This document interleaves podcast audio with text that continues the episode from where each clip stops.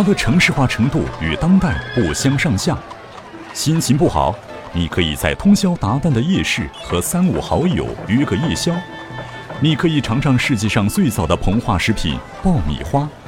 这里冬有暖炉，夏有冷饮，还有比芭比娃娃更精巧的摩诃乐，还可以加入听上去酷酷的拜火教。这样的南宋，想不想回去看一看，体验一场风花雪月的慢生活？且听由杭州市上城区政协和华语之声联合出品的《穿越回南宋的 N 个理由》。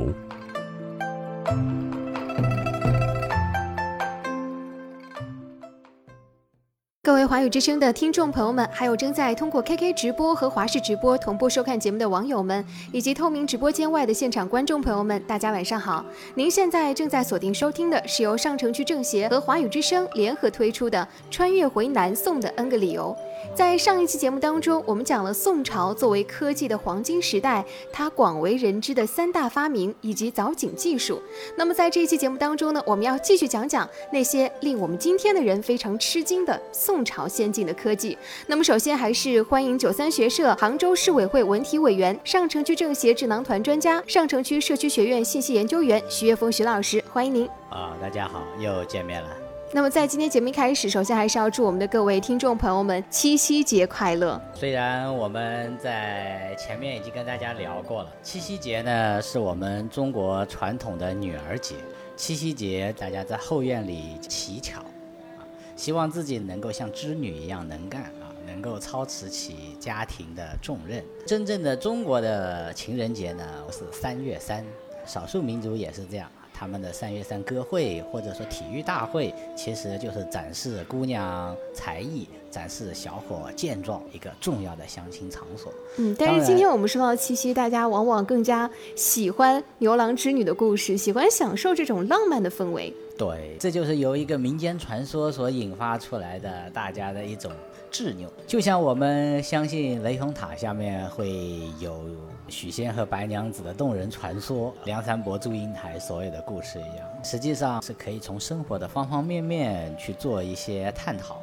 也许我们会发现，很多我们习以为常的东西，可能在我们的漫长的历史长河中间，它却拥有自己不一样的故事。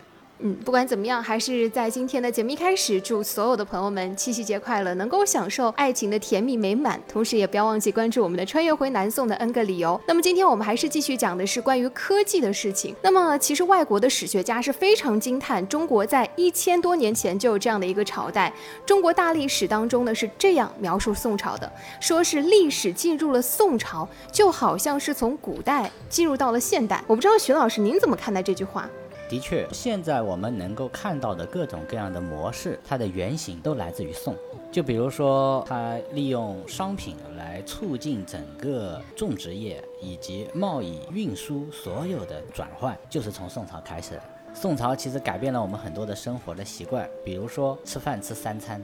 其实这个三餐增加了一餐，它促进的首先是夜生活的消费，第二个它会增加农产品。第三个，它有效地促进了商业的氛围。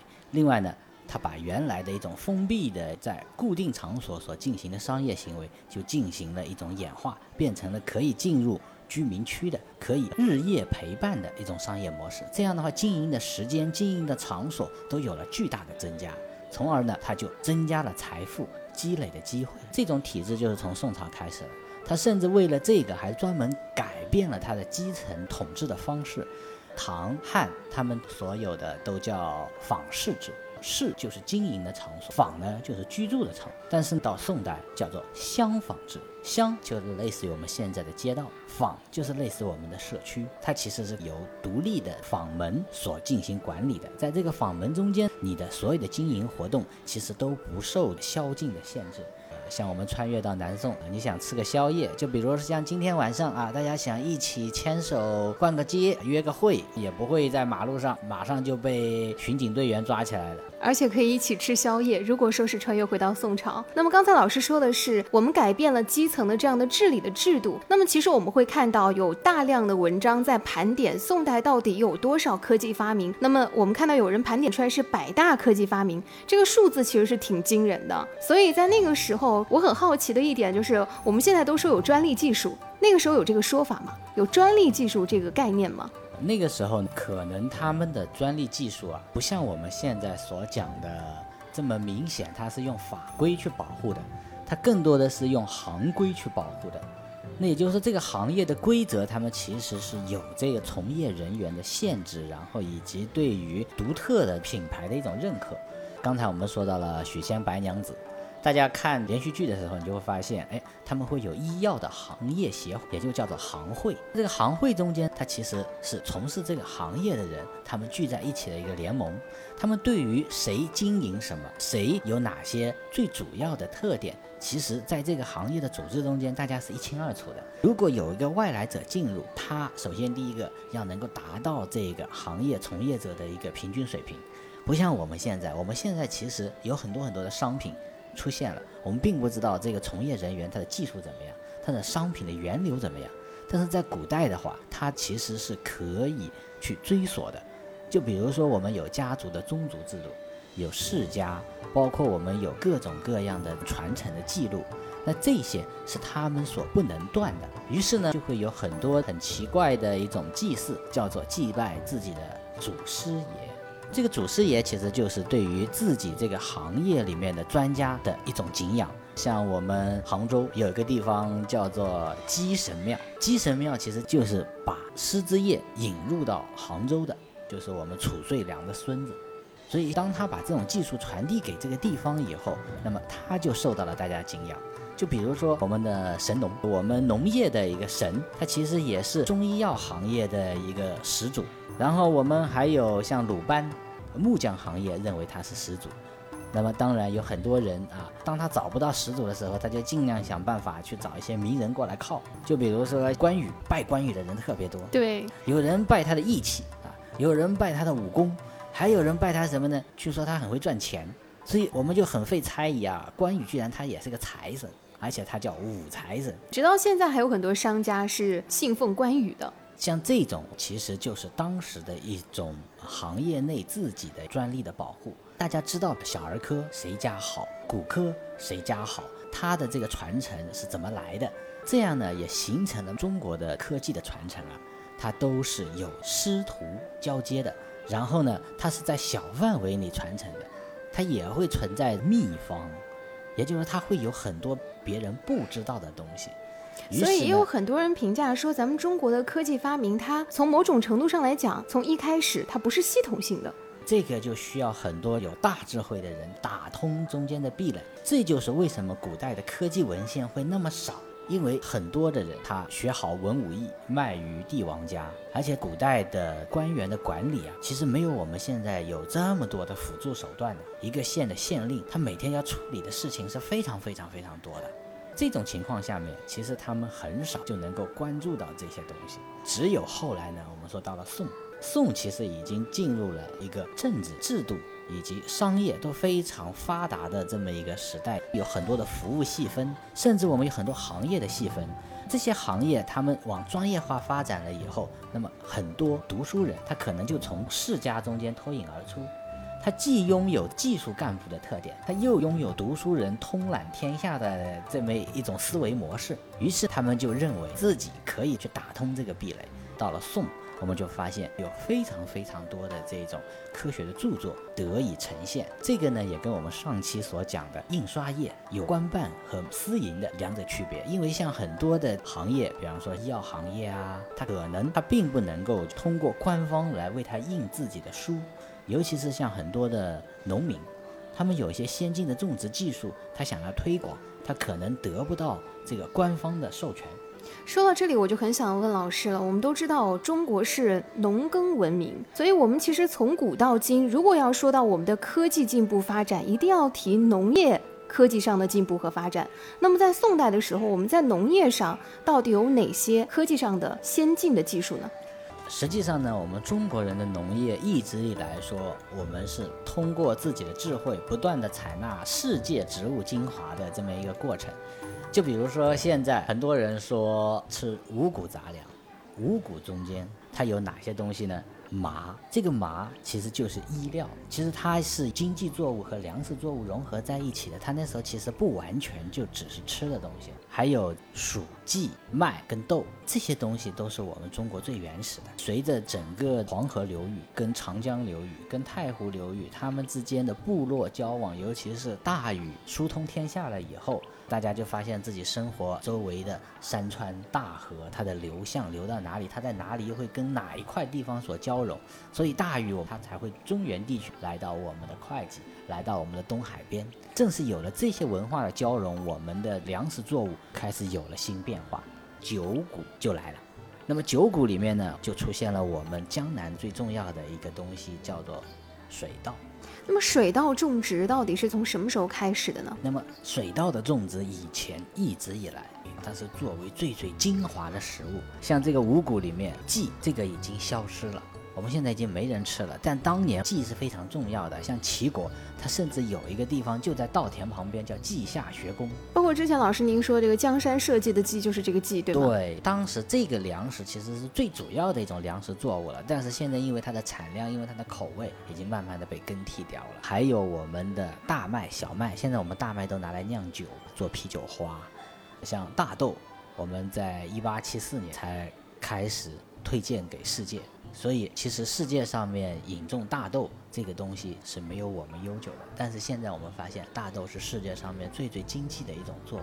其实我们中国人从世界得到了很多农业的品种，我们自己也贡献给世界很多农业品种，比方说像茶、像豆这两种东西，其实。都是很多很多国家非常重要的经济作物，所以这点我觉得很厉害。为什么？就是当你引进了新的品种进来的时候，你得确保得把它给养活，得让它不停的繁殖下去。这就涉及到农业技术的不断的变化。就比如说稻，稻碾掉了谷糠以后，它就形成了米粒。那这个米粒蒸熟了以后，它就会产生白色的米饭。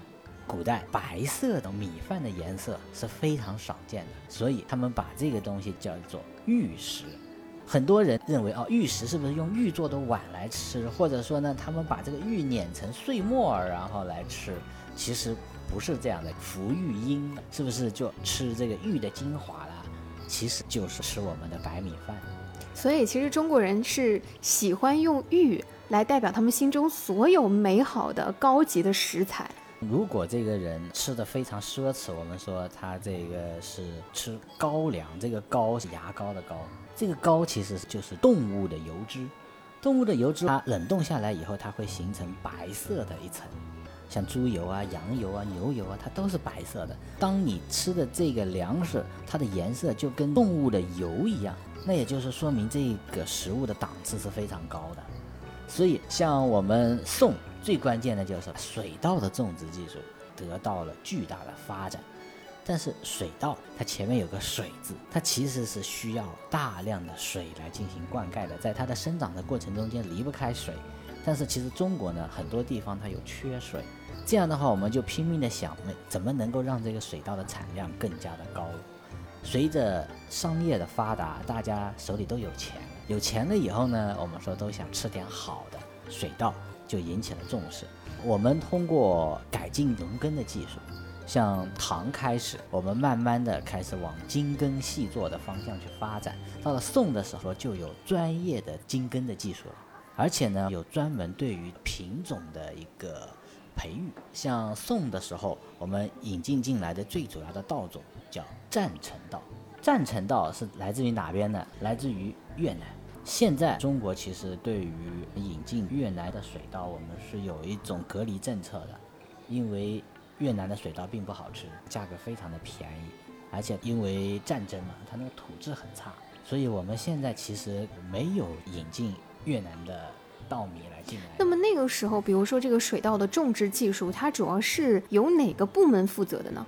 司农有一个官员叫大司农。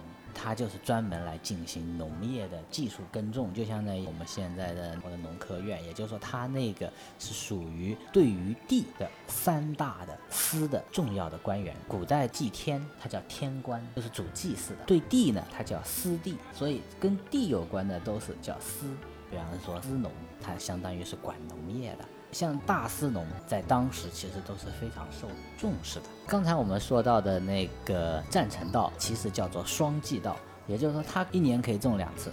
因为原来呢，我们能够种植的基本上都是属于晚稻品种，它要接受灌浆，要接受太阳的日照啊，然后它才可以结出呃很好的米粒。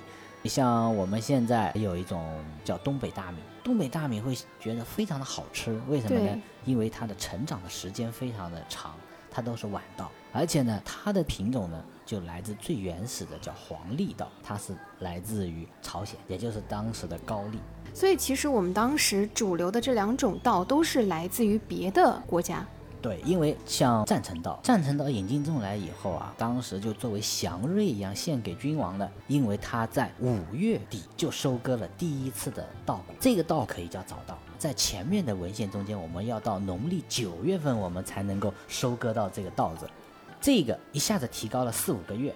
这四五个月呢，然后他马上就可以种第二轮。后来呢，大家觉得还不够，他再尝试再往里面穿插，想种三季。种三季呢，我们说它中间有一季是麦子，就相当于麦和稻兼种，然后把早稻和晚稻间隔出来，让这个地呢就不空隙。这个在宋朝就已经实现了吗？呃，这个呢，在宋朝提出了探索，但是成熟的时候呢，是在明朝。在宋朝的时候，我们说已经有人提出了这种畅想，因为这个东西啊，理论上讲它是不难。当时大家利用这个土地啊，其实已经利用到非常非常高超的程度了。我们这里可以跟大家聊一下，就古代的耕地面积，因为我们知道南宋相对于北宋，我们的国土又丢掉了北方。对。那么。这样的话，耕地的面积就大量的缩小，而且华北平原那是大块大块的田地，那是一马平川，对吧？它那个地方有很多很多可以种植的土地，但是来到江南以后，只有水田，一汪一汪的水田，所以我们就没办法，一定要跟水抢地。于是呢，我们就会有围田。这个围呢，一个土字旁一个鱼，围的意思就是用堤坝包裹出来的原来的沼泽地。这个在南方应该还是比较常见的。对，大家就修各种各样的堤塘，就是希望能够把有一块土地进行一个合理的运用。但是这种土地呢，有个特征，它因为叫海绵之地，也就是它在一定的程度上，它是预防洪涝灾害的。你如果把这块地抢下来以后，有可能就会造成洪灾，水会太多没办法泄。所以呢，他们一定要有一块地方或者有一个河道，它是可以。让这个水长期存在在那里，像我们杭州也一样。杭州当年围垦了非常非常多的西湖，围垦了钱塘江。然后我们把这个城市的这个泄水的地方放在哪里呢？就是我们的西溪。所以西溪我们说是国家湿地公园，它这个湿地其实它是承担着整个城市的一个水的存储。哦，原来西溪是这样来的。对，其实，在古代我们说古人的智慧，它就有这种大格局。也就是说，我从这边拿了多少地，那我在那边要还他一些。所以，像那个当年我们说苏东坡来到我们杭州，就发现我们杭州西湖的水因为淤积嘛，已经形成了叫做粪田。这个粪呢，草头下面一个开封的封啊。如果你现在到云南到腾冲，你还能够找到这种凤田的原型。我们到云南腾冲去，它有时候导游会带你去玩一个非常神奇的一个现象，就在湖里面，它湖里面有一块长得非常密的水草，它在这个湖里面长出来以后，这个水草它其实它就浮在这个湖的中心，大概有一到两尺甚至三尺厚，都是由长时间的草根相互交织以后它形成的一块。那也就是说，你站在这块东西上面，你其实可以在湖上走路。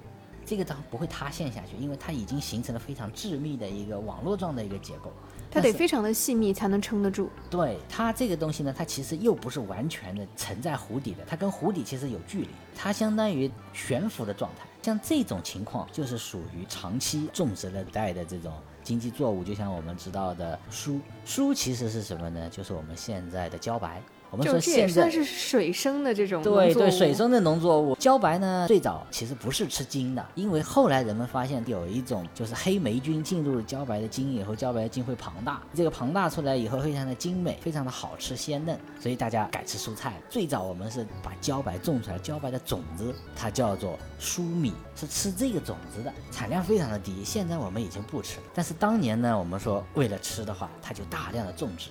那这个奉田是用来种植这样的水生的农作物吗？后来的话，奉田因为产量不高，水稻的产量高，它可以种两季、三季。宋朝的人就非常聪明啊，他们就干什么呢？先打上一个木架，因为这个凤田呢，它虽然能够承载人在上面跑，但是如果你大量的庄稼种在上面，然后人在上面，那它还是会沉下去的。那这个时候他们就他把木桩打下去，打下去以后呢，相当于形成了它的支撑柱。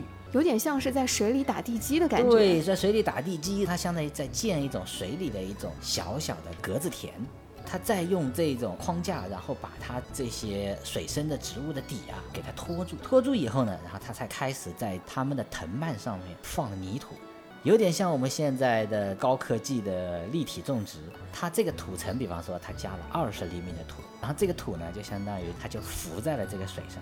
那如果这个水面高了以后，它这一些围在木框中间的植物，它是会随着水慢慢的浮上来，浮上来的时候，它就带着这块土地一起浮上来，所以它在上面种植呢，它始终可以保持这个庄稼，它不会完全被水淹。这个我们今天听来也觉得挺神奇的。但是这种会有一种什么情况呢？嗯那毕竟它这个水草它中间是有空隙的，那么这个泥土呢，它会越种越薄，越种越薄，这些泥土被水稀释掉以后，它会沉淀下去。这个湖呢，它会越来越浅，越来越浅，到最后有可能它就会变成沼泽、泥滩，会变成淤泥田，湖面的面积会急剧的缩小。所以苏东坡来杭州的时候，他就看到西湖当时因为就是实行了这种粪田的技术，大家因为没有田地啊，大量的人到这边来聚集来，一定要有粮食好种，所以大家就在想跟湖面去找耕地，你也占一块，我也占一块，因为湖面上当初不知道是谁的。所以没地的人呢，他来这里以后，他先占了以后，或者他有势力，他可以独霸这一块地方。所以我这样想的话，我觉得苏东坡当时疏浚西湖遇到的难题还真不少。对，因为你也得让这些百姓面对自己家的这个奉田，可能就没有了。所以当时反对的人非常的多，他们就觉得这个东西跟我小家是有关系的。但实际上，西湖如果淤积了以后，它所形成的这个问题，可能面对的是整个杭州城的人，因为西湖它是一个灌溉的湖，它是一个蓄水的湖。当你这个湖慢慢的淤积掉以后，将来的水从哪里走？而且杭州呢，这座城市，当年我们也说过了，它是一座水网密集的城市，那它主要的交通都是靠水。那么西湖的水如果储存不了，那么这些水势必会到这些河道里面。那这些河道漫上来以后，那千家万户水都进去了，所以不能因为你一家啊种稻米，然后就让所有的人被水淹。所以当时苏东坡呢提出了疏浚西湖。那么他疏浚西湖有没有用哪些和以往不一样的这种水利技术呢？像我们苏堤，它把这个湖然后分割为二，苏堤它也是一条围堤，也就是说它其实是圈出了一块，然后留给了当时的这一些人。这块呢就是我们的外溪湖。那老师，我能不能这样理解？也就是您刚才说的这个所谓的这个奉田，它其实是不能够长久的解决这个农作物的问题的，对，不能长久种植。因为奉田它这个情况就会出现无主之地，大家呢就拼命的去抢占，所以很容易爆发各种各样的问题。只要你发现新的有水的地方，水域，你就可以去抢占这个地方。像奉田啊，然后到后面有些人就开始把这些技术再进行加工，升级为叫架田。这个架田，根据这个字面意思理解，应该也是需要架一些支架类的东西。那是什么呢？它就是按照我们现在这样的立体农业，它在这个湖上，它又架了一层。能不能这样理解？有点像奉田的升级版。对，奉田原来还在水里，它现在就是这样，我水面还还给你，但是我在水面上面我就搭了一个一大块的这个台子，这个台子上面铺上土，像着我们现在这样阳台，然后挑出来，它相当于是架在湖上的一些田地，那这个是用来种植什么的呢？这个也要用种水稻。也是水稻。对，这就形成了一种很奇怪的梯田，因为我们知道山上的梯田呢，沿着山，然后一层层的种。原先我们都是种平地的梯田，后来呢，山上因为没水，不够种了，那想办法一层一层的到山上去取。他们新修水利就在山上建很大的蓄水池，然后这个水呢就一层一层的沿着这个沟灌溉下来，这样的话又变成了就是什么样呢？到后面谁家里先灌水，谁家里后灌水，那它这个水量是有限的，上面的人都灌光了，然后有可能下面的人就没得灌了。所以，就是我们现在看到的所谓这种农业技术的发展，其实它经历了漫长的人和自然之间的妥协，人和人之间的妥协。这些就是农业科技的发展。可能在我们现在，我们吃一碗饭，我们并不能体会它的背后的一种变化。但实际上呢，我们说的确是这样。我们的生活比以前富有太多了。以前我们说像稻米，它只是皇家贵族他能够吃的，但是我们现在大米饭天天吃，甚至我们现在还要提倡大家杜绝浪费这样的行为。那我们其实今天之所以能够知道宋代那么多的这个关于农业方面的科学技术的发展，是不是其实跟当时也留下了很多相关的著作有关？像农书，像一一四九年所产的农书。这里又要提到我们杭州一个非常有名的景点了，就是八卦田。一一四九年是谁统治的时期呢？是赵构统治的时期。我们的八卦田就是南宋的皇家吉田。这个老师之前也在节目当中给我们讲过，说每年到了这个农桑季节，皇帝皇后都要亲自耕种，来预示着下一年能够丰收等等。对，所以像赵构他知道国土大面积的缩小，他必须要鼓励农耕。否则的话呢，很多人都会吃不饱。战争中间最珍贵的永远是粮食，金银珠宝它是不能当饭吃的，只有粮食，它是硬通货。所以，我们前面也跟大家聊到中国的财富的时候，曾经说过，其实钱在古代它是会变的。我们要参照这个钱到底能够值多少钱，更多的还要跟当时的布匹、跟当时的粮食，然后一起去做综合的考量。包括像魏晋南北朝的时候，就是当这个国家发生战乱的时候，其实这个时候就能看出来，粮食可能比金子都值钱。是啊，那现在也。是一样，疫情的发展，我们中国有一个粮食的计划。我们曾经很费解，就是为什么国家会有那么多的粮仓，它要进行保护粮的种植，它要存储那么多的粮食。像我们的小麦够我们全国人吃一年，稻米可以够我们全国人吃好像九个月吧。所以像这么多的粮食储备，而且它这个粮食它其实是要时常要更新的。那么在这个更新的过程中，这些陈粮可能它就要作为饲料啊，或者作为其他的东西。那很多人说，那这个不是浪费吗？但实际上，这个就是在这个时间上面非常重要。我们很多的一些基础，那它必须是由这种储粮的制度得到保障的。就像在宋朝也一样，它有很多的国家粮仓。这个在隋唐的时候啊，最突出了。比方说，像谁造反，首先要先占领什么呢？占领这个粮仓。因为它可能粮仓一个仓就有两百吨的粮食，那么它这种仓有几个呢？可能有一千个、两千个。所以我觉得这个囤粮是不是咱们中国人的一个传统？为什么这么说？因为良渚也发现有粮仓的存在，也就五千多年前，大家就已经开始大规模的囤粮了。这个就是我们知道，所有的这种粮食，它都是由时间积累下来，它不是想要变就可以变出来，而且也体现了我们居安思危这样的一种想法。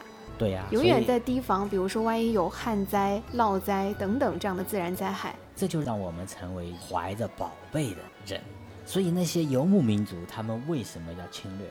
他们为什么要来抢夺？可能他们因为气候的原因，他们的粮食得不到保障了，那他们的种群要灭，他们知道我们的这种民族的习性。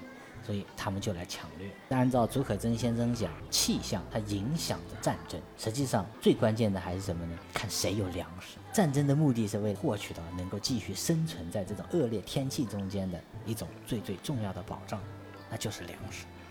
所以现在我们习大大提出来要大家节约粮食，这是非常正确的。因为随着疫情的发展，粮食危机爆发就在眼前。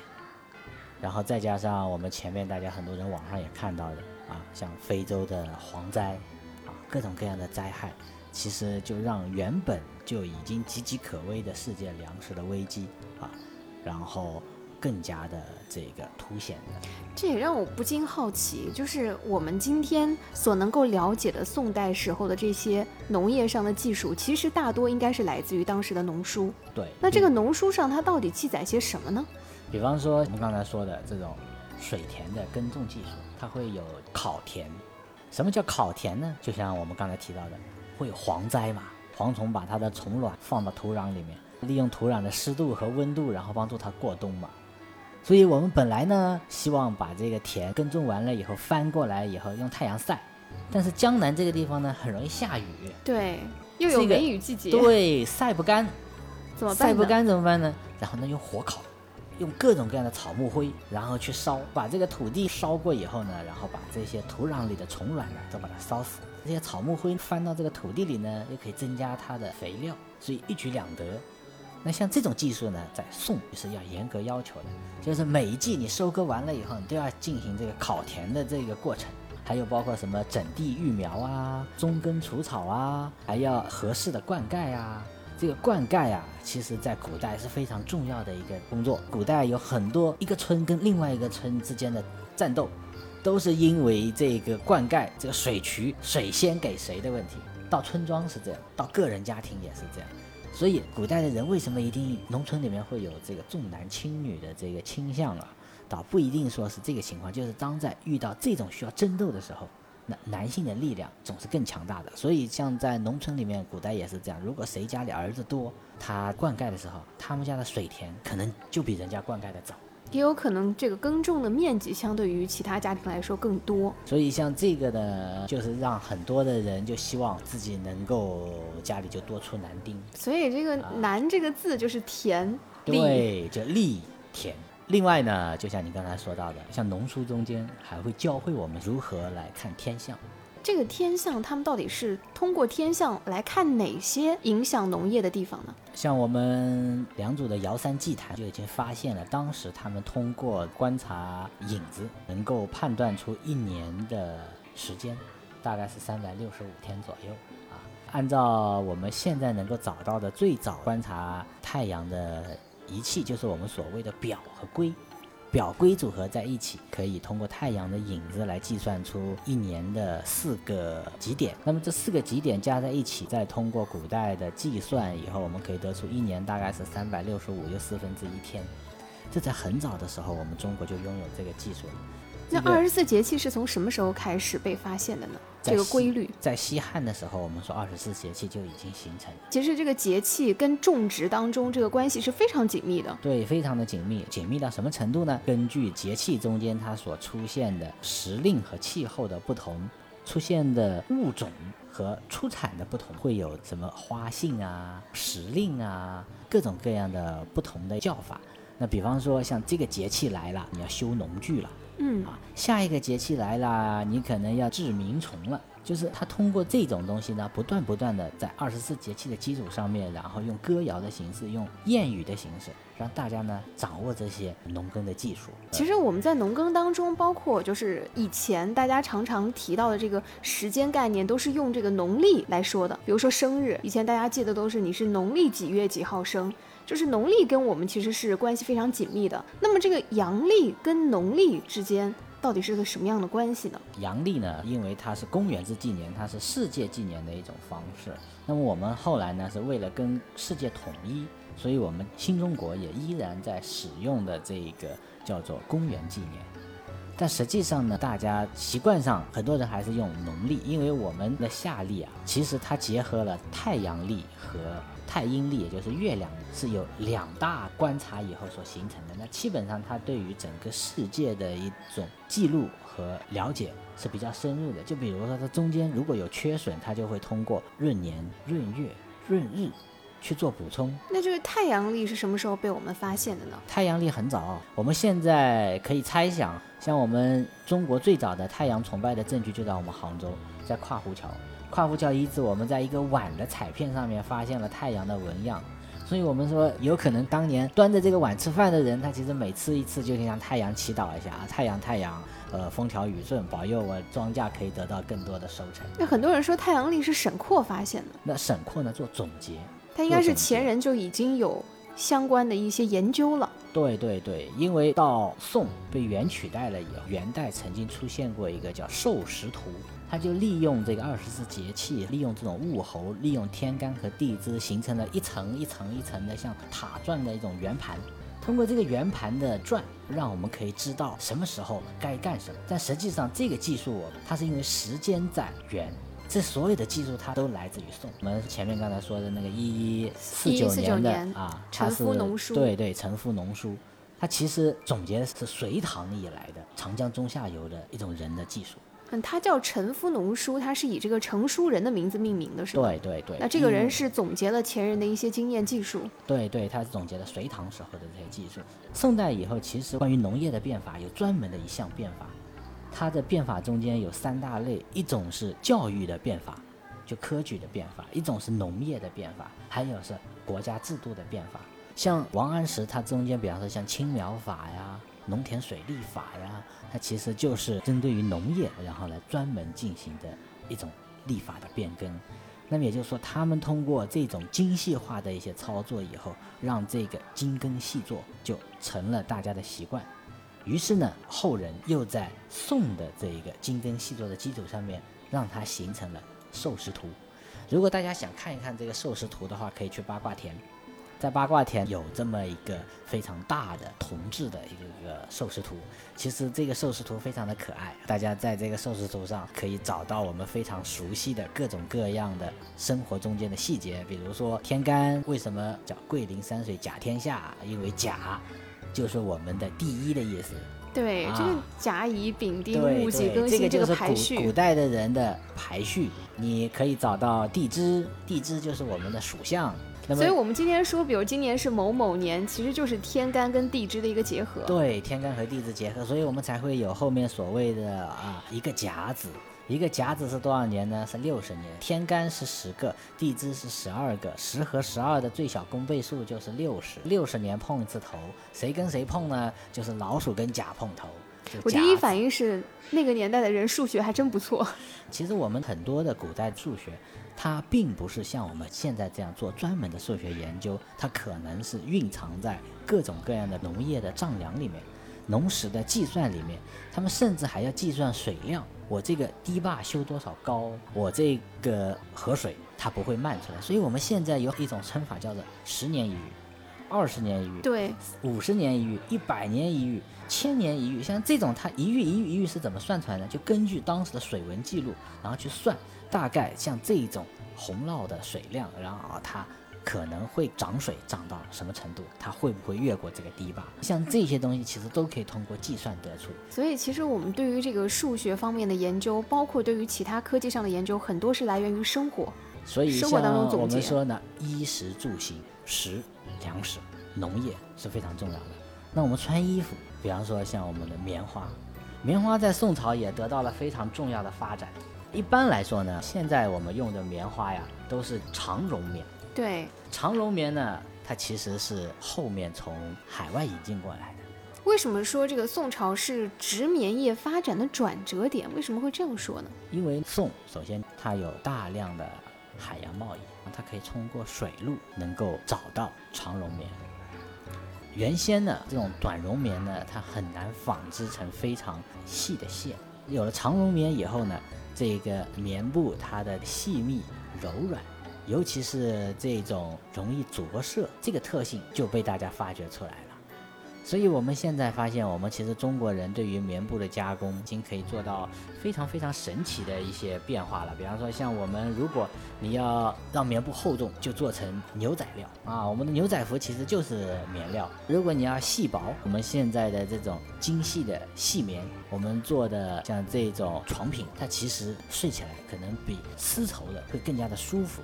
而且确实丝绸也不是那个年代普通人能够穿戴得起的，跟普通老百姓其实还是有从这儿。说哈，嗯，宋代以前棉花比丝绸贵。那是因为棉花不多是吗？对，产棉花。不多，而且那时候棉花基本上都是属于只有宫廷里面或者大贵族的内眷可能才可以享受的这个待遇，他们叫细布也就是我们今天说的棉棉布。所以当年的话，我如果谁有一匹细布，那是很得帝王宠幸的，它比当年的绢啊、罗呀、更受大家的重视。那么宋代以后呢？宋代以后，随着棉花技术普及，一般来说，我们大家对于棉花的认识都是说元代的黄道婆是吧？从海南，然后黎族那里学习到了这个棉花的种植技术，然后来广泛的进行种植。但是实际上呢，像汉代以前我们这种短绒棉，新疆啊这些地方，它其实都已经在种了。像这种种植的，因为它的产量非常的少，所以它没有普及。但是南方的海绵来了以后，通过海路过来的棉花来了以后呢，让宋呢又有了非常充足的棉花的来源地。还有一个呢，因为我们知道宋它跟北方签订这种合约啊，它有大量的这个是不作为钱来供应的，它必须要交纳多少批的绢和布啊，通过丝绸，然后来进行赋税的提供，或者说是每年的叫叫税币。那么很多老百姓他自己家里穿戴的，他就只能用麻，但麻呢很粗糙，对，很粗糙。所以很多人就希望在麻和棉进行混纺，就有棉麻之物。现在也一样，我们会发现单独用麻，它可能会非常非常的粗糙。有些人把麻撇细以后呢，就变成了亚麻。但亚麻呢，其实它也是这样，它也没有细到可以让我们感觉到非常非常的贴身的这个程度。于是呢，就有了棉麻混纺。棉麻混纺在北宋的时候就已经出现了。在南宋的时候，大量的普及啊，这是给普通人穿的是吗？所以就从衣着上面，我们也有一句话嘛，叫做北宋的东京人冬天烧炭，南方的临安人穿丝绸，冬天穿丝绸，说明当时对于这个衣料的追求。那么南方它有它自己的一种特点。那么我们刚才其实讲到了农作物。然后讲到了，讲到了一，讲到了十，那接下来我们该聊聊柱了，是不是老师？对，所以这个柱其实对宋朝来讲，这个柱很值得聊啊，因为那个时候其实我们都知道啊，这个唐代的建筑很有自己的风格和特色，包括日本当时也来学唐代的这种建筑风格。那么宋呢？宋它的建筑风格是什么样的呢？也是自成自成一体的吗？宋按照我们现在来讲，就是它终于有了理论著作，就比方说像我们非常熟悉的营造法式。这是李诫他所写的营造法式为什么会出现？就是当时他对于很多的这个东西进行了整理和规制。那他整理了哪些内容呢？据说跟咱们杭州也有点关系。对比方说，在这之前有一个非常著名的大将，就是以前呢我们说非常非常厉害的木工的最主要的这个人呢叫大木。那么能够管大木的人呢叫大将。所以才会有匠师、匠人等等等等，也就是说，匠其实就宗师级的。国家里面，如果这个人非常的厉害，那么他可能他的官就叫匠师；如果最最厉害呢，就叫大匠师。我其实听到老师您刚刚说这个营造法式，其实从这个书本的名字能够感觉到，它其实是有一种像规章制度这样的这种感觉在里面。它相当于告诉你，就是要做这种房子，它背后所需要遵循的规则。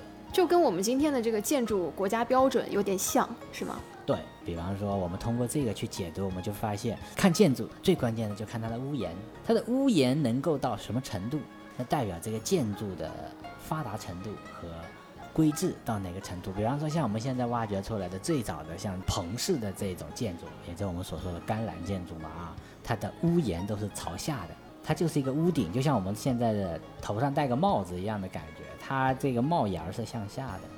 那我们后来在想，什么时候这个帽檐开始往上翘了呢？像在春秋战国这时候，我们的王宫非常的瑰丽啊。那个时候我们有一句俗语叫“大兴土木”，对，土就是夯土建筑。他为了让这个房子更高，所以呢，他要把这个台基架高，然后呢，他要把墙。做得非常的扎实，在这个墙的基础上面再放上木头，让这个木头呢来做顶部的结构，所以它会有大兴土木之说。我们现在农村里面也有这种板柱建房，拿两块板夹好以后，然后两个人拿着锤子，然后拼命的锤那个土地。那像我们那个呃梁祖。我们也发现了，我们当年建水坝的时候，也是采用这种板柱的技术在在夯的，所以我们说叫夯土建筑嘛。那夯土建筑它是非常的有特点的，因为它夯实了以后啊，它夯得多密实呢，我们说连草籽都钻不进去。那我们今天有哪些，比如说建筑当中使用到了这样的技术呢？几乎古代所有的皇宫，它的台基都是夯土。然后城墙都是夯土，像我们杭州，如果现在你要去找最老的夯土的建筑，你可以到越王城山，它是现在留下来的最早的春秋时期的军事堡垒。它这个堡垒的当年的这个城墙啊，现在看起来像一条小路，因为只有这个城墙它没有长草，没有长树，另外的地方都长，那也就是这个夯土夯到我们说几千年，没办法长出来，对，它还没办法长出来，所以我们的考古专家最早还以为这是条小路，后来发现，哎，这个夯土非常厚啊，做一条路不可能做到这么厚的土，后来人家说啊，这是不是就是当年的城墙啊？然后是通过这个去判断它是不是这个样子。像我们前面曾经讲过《清明上河图》，《清明上河图》是一个不设防的城市。为什么这样说呢？因为它的城墙上都长出了树了，所以这个可以想象年久失修到什么程度。那么这个宋代的这个建筑啊，就是建筑发展到宋代，它到底有哪些变化不一样的地方？比方说像斗拱，唐朝已经开始把这个檐呐开始往上翘。这个叫做翘檐或者叫重檐，有这种资质的，它这个屋檐可以挑出去多少呢？超过一米二，所以才让这个宫殿看起来格外的巍峨气派。而且还有一个呢，方便采光，因为如果这么想的是吧？对，如果是这个屋檐是向下的，我们知道阳光要想照进来，基本上是没可能。对，因为太阳只有到什么西晒的程度上面，它有可能才会有一些光通过地平线的这种形式射进来。但是如果你把这个角度打开，阳光有可能很早就可以进入你的室内。所以我们说，其实最早把这个屋檐往上翘是为了方便采光。那么后来人们发现，这个往上翘了以后啊，这个房子会显得特别的巍峨，而且呢，往上翘的部分因为是露出来的，而且往上翘还可以加很多更多的设计感在里面。对，它上面可以雕梁画栋。对，包括到了清代，上面放哪些动物，放几个都有各自的讲究。古代我们都知道它有几种柱子的形式啊。我们现在判断这个古代的这个房子它有多大，都先看它柱子之间的距离。这柱子之间的距离可以算出这个房子大概有多大，因为不同的柱子的开间不一样，然后它的柱基多大，代表了它这棵树大概能够干材有多长。那么，老师，您刚刚说这个屋檐往上翘，倒让我想到了另外一种建筑形制，就是塔。因为在杭州，塔其实也很多。塔就是这种建筑的集大成。但是我们通常认为塔，因为跟佛教有关嘛，所以往往大家都认为在唐朝的时候，可能这种佛塔更多。因为塔是多层建筑，而且很多塔呢，它是自成一体的。它相当于有内外两种，非常的抗震，而且它还算是早期的高层建筑了吧？对，是最早期的高层建筑。对，因为以前的建筑都没有说超过两层啊、三层之类的。一般来说不超过三层，方向呢不能超过五面。现在我们会发现啊，为什么五角大楼是五角大楼？原来它是符合我们营造法式的，它没有超过五面，它只有五面。所以这个营造法式就等于说是规定了那个时候建筑大概都是什么样式的。它规定了很多种建筑吧，就刚才我们比如说我们说的塔，包括我们说的正常我们居住的这种建筑。像塔最高的塔，它可以建到多少层呢？它可以建到十三层。所以十三层它的高度大概是多少？这个高度就没办法去细说，因为不同的地方可能它用的材料不一样。对，我就觉得很神奇，它还要做到抗震。抗震呢，它这样，它塔是双层的，它中间有塔心，塔心的部分一般来说都是七层。这塔心呢，可能是这种砖石的建筑，它有点类似于像我们现在很多高楼的建造方法。我们中间会有一个最重要的一个走电梯啊，然后中间的这种砖石建筑，但是外围可能会用钢构，然后一层层的往外铺，铺完以后，然后外面的立面，然后它可能是一个多面体。这样的话呢，风来的时候，它会有这种导风，它有整个的一个重心的一个调整。其实我们现在的所有的这种高层的建筑，我们就会发现，为什么它的表面它会有很多的很多的面，其实它就有这种特点。那么像我们的塔也是这样，玲珑宝塔是吧？宝塔尖尖，然后四面八方。对，包括在杭州，我觉得如果说是游客来到杭州，一定会去的两个塔，一个是雷峰塔，一个是六合塔。这些塔里面，比方说它是七层，因为塔叫浮屠，救人一命胜造七级浮屠，所以它不能超过七级，因为超过七级的就两条人命了。所以它里面是七，但是呢，它外面呢，它超过了七，救人一命胜造七级浮屠，那么我到七。那么，七到十四之间，是不是还有一个无穷大的七？那么大到什么程度呢？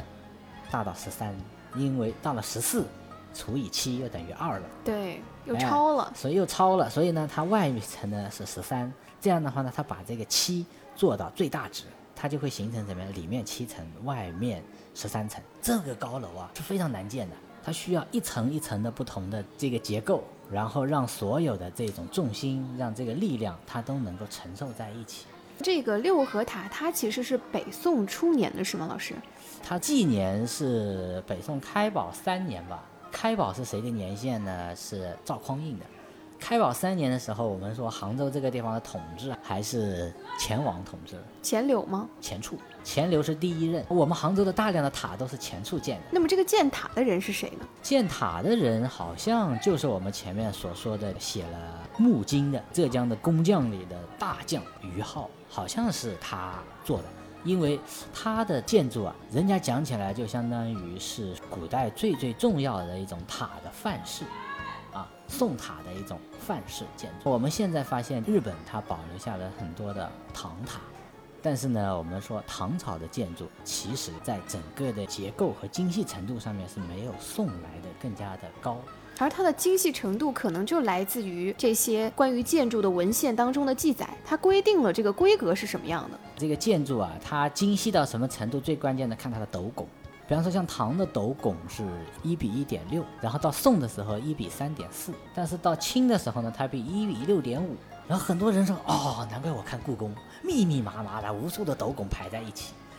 但是呢，像在宋的时候啊，它这个斗拱其实用的没有那么多。他们更多的是利用什么呢？把这个梁啊直接顶出去。其实他们后面很多翘檐翘出去的时候，有一部分是利用牛角，然后压在这个梁上，然后梁再由斗拱然后接到柱子上。这是宋的一种营建的一种规则。但是呢，到了清以后，他把很多的斗拱啊，然后密密麻麻的排接在一起。它最关键什么呢？瓦片不一样。宋的时候，我们说琉璃瓦的使用还是非常少的。那我们用的都是什么材质的瓦呢？还是这种陶瓦，只有在最最重要的一些地方，它才用边儿。是不是只有皇室才有资格使用呢？皇室也是这样，只用边儿，没有那么大规模的去使用。没有那大规模的使用。但清呢比较土豪，金碧辉煌吧，所以大量的使用了琉璃。琉璃砖它是一种陶瓷上釉以后的一种砖，它非常的厚实。然后它为了呈现那个砖的。那个釉水的厚度，它就上了很多层，所以整个屋顶就非常的重，造成屋顶越来越斜，越来越陡，屋顶越来越重，所以这个斗拱啊就增加的就越来越多，斗拱呢越来越小，数量越来越多，但是呢，实际上越小越多，它的科技含量倒是没有前面那么高，因为它用越少的东西，越精简的东西，它能够承载的这种结构，那才是真正的这种技术，对奥秘。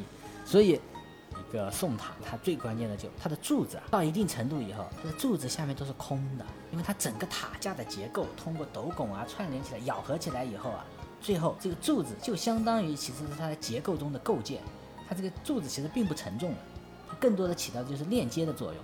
有很神奇的一个故事，就是有一个塔，它自己会摇，它就是地震来了以后，这个柱子的柱基就是那个石骨和这个柱子之间，有可能它可以。